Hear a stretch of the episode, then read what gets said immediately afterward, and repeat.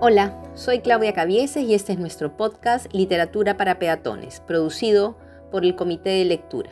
Recuerden que la idea es compartir con ustedes pequeñas lecciones de literatura en un estilo coloquial y sencillo, alejado de lo académico.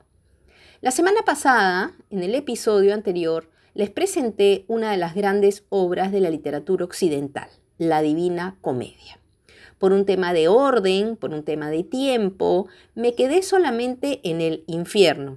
Ha sonado un poco raro.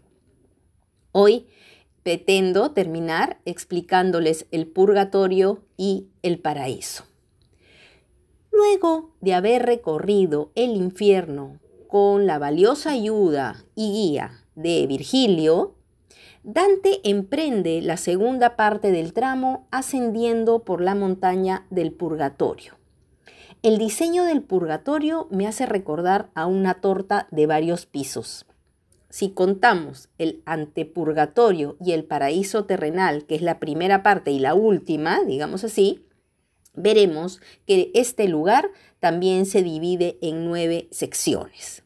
De hecho, los otros ambientes, eh, que son siete, son para aquellas almas que han caído en alguno de los siete pecados capitales a repasar.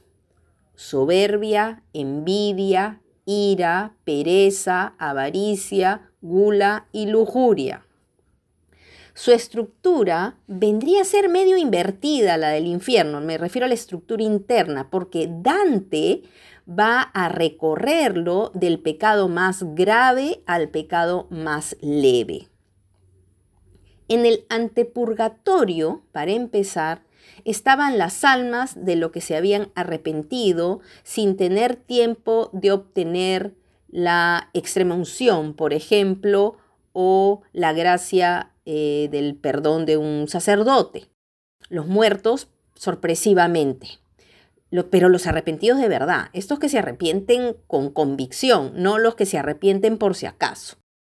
Al llegar a la puerta del purgatorio, donde había un ángel guardián, este le escribe la letra P en la frente siete veces, como un símbolo de la palabra pecado, es decir, cada uno de los pecados capitales, y le indica que procure lavar esas manchas cuando esté dentro del purgatorio. ¿Y qué va a ocurrir? Que en cada nivel otro ángel lo va a ir limpiando. Cada uno de estos niveles tiene un ángel custodio eh, y ese es el encargado de hacerle la, limpieza de la P. Y empieza así su recorrido junto con Virgilio. Algunos pecados y castigos que podríamos eh, compartir.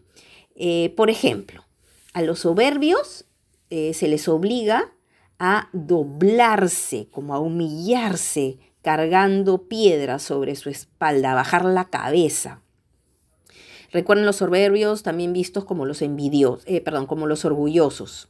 A los envidiosos se les ha cosido los ojos con alambre para que no estén mirando y envidiando. A los perezosos condenados a continuos trabajos. Es un castigo bastante proporcional. Los golosos, en cambio, se mueren de hambre, metafóricamente, rodeados de árboles con unos frutos maravillosos, pero que son inalcanzables.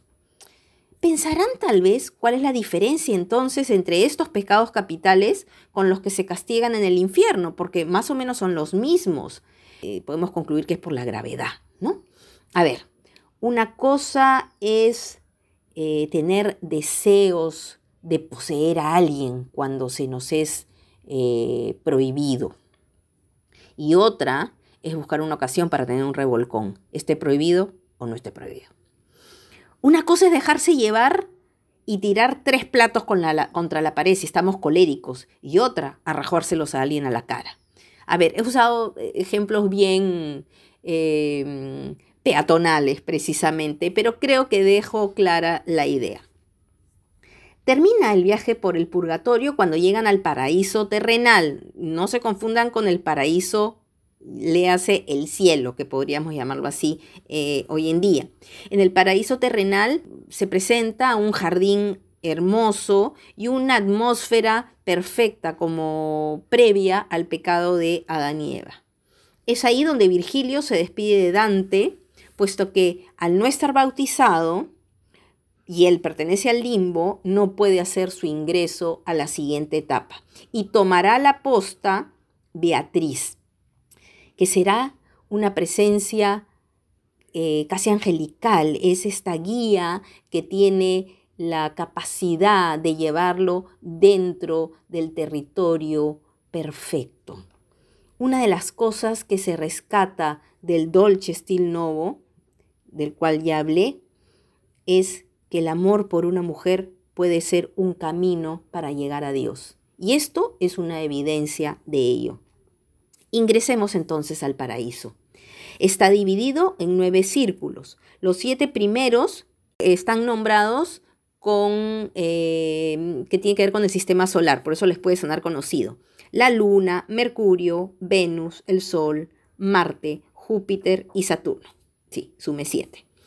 Por último, está el cielo de las estrellas fijas y luego el llamado móvil primero o primer móvil, depende de la traducción. Esto venía de la astronomía, del conocimiento astronómico que se tenía en la época, especialmente del sistema ptolomeico. Mientras que la estructura del infierno y del purgatorio eh, descansaba sobre la base de los pecados capitales, la estructura del paraíso descansa sobre la base de las virtudes que podemos distinguir en las prudencia, la justicia, la templanza, el coraje, ahí tenemos cuatro, y las virtudes que les puede sonar quizás más conocida, fe, esperanza y caridad. Con estas sumamos siete entonces. Evidentemente aquí todos son buenos, unos más que los anteriores. En la medida que se van acercando al donde se encuentra la, eh, Dios, por decirlo de alguna manera, la santidad será más profunda, más perfecta. Dante verá y tendrá oportunidad de conversar con algunos sabios, con defensores de la fe, con buenos gobernantes. Conversará incluso con San Pedro, contemplará a la Virgen María y a los ángeles más cercanos a Dios, hasta llegar al último cielo para ascender al empíreo donde está Dios. Y ahí verá una rosa enorme que simboliza el amor divino. Al acercarse, ya casi sin fuerzas por la emoción de la contemplación divina, se queda casi sin palabras.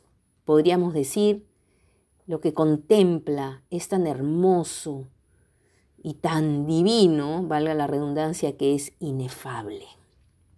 No puede ser descrito. Ve además unos eh, tres anillos concéntricos que representan la Santísima Trinidad y les leo los últimos versos de la gran epopeya. A la alta fantasía aquí faltaron fuerzas, mas yo movía mi deseo, mi voluntad, como rueda a su vez movida el amor que mueve el mundo y las demás estrellas. Me ganó el tiempo y creo que lo hemos logrado. En dos episodios hemos realizado una travesía realmente desafiante. Y quiero destacar algunos puntos finales. Lo dije en el episodio anterior, pero tal vez un repaso no nos caiga mal. Toda la obra está construida sobre la base del número 3, que según la concepción cristiana, evidentemente se relaciona con la Santísima Trinidad, Padre, Hijo y Espíritu Santo. Tres lugares, infierno, purgatorio y paraíso. Tres personajes, Dante, Virgilio y Beatriz, escrita en tercetos nueve divisiones en cada lugar, es decir, tres por tres, más perfecto, no puede ser. Y se dice, esta es la cereza del helado, que el viaje demoró tres días, arrancó en la madrugada de jueves a viernes santo, es decir, Dante ingresa al infierno el día que muere Cristo. El sábado de gloria encontramos a nuestro personaje, autor, en el purgatorio, y el domingo de resurrección, que celebramos la gran fiesta cristiana, en el paraíso. Por donde la miren, la Divina Comedia es una obra sumamente atractiva. Puede verse como una suerte de enciclopedia donde se recoge gran parte del conocimiento racional y teológico del mundo occidental, alcanzado hasta esa época. Es interesante además porque hay un trabajo psicológico de los personajes, un análisis del alma humana muy profundo. La creatividad del autor ni se diga y las reflexiones a las que nos puede llevar cada uno de los pecados, castigos y acciones es enorme y vale la pena realmente hacer esa reflexión. Me gusta pensar a veces que nos parecemos un poco a Dante en nuestro viaje por la vida. Hay situaciones que nos hacen bajar al infierno. En otras, pasamos por un proceso de purificación cuando aceptamos nuestros errores, enmendamos y queremos mejorar. Y tal vez, ojalá para ustedes sean muchos y vengan muchos, logramos por momentos estar plenos de alegría como si estuviésemos en un paraíso. Hoy me quedo sin palabras, como Dante al final de las obras.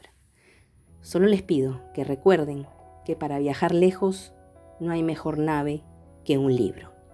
Nos vemos, cuídense mucho y cuiden a los suyos.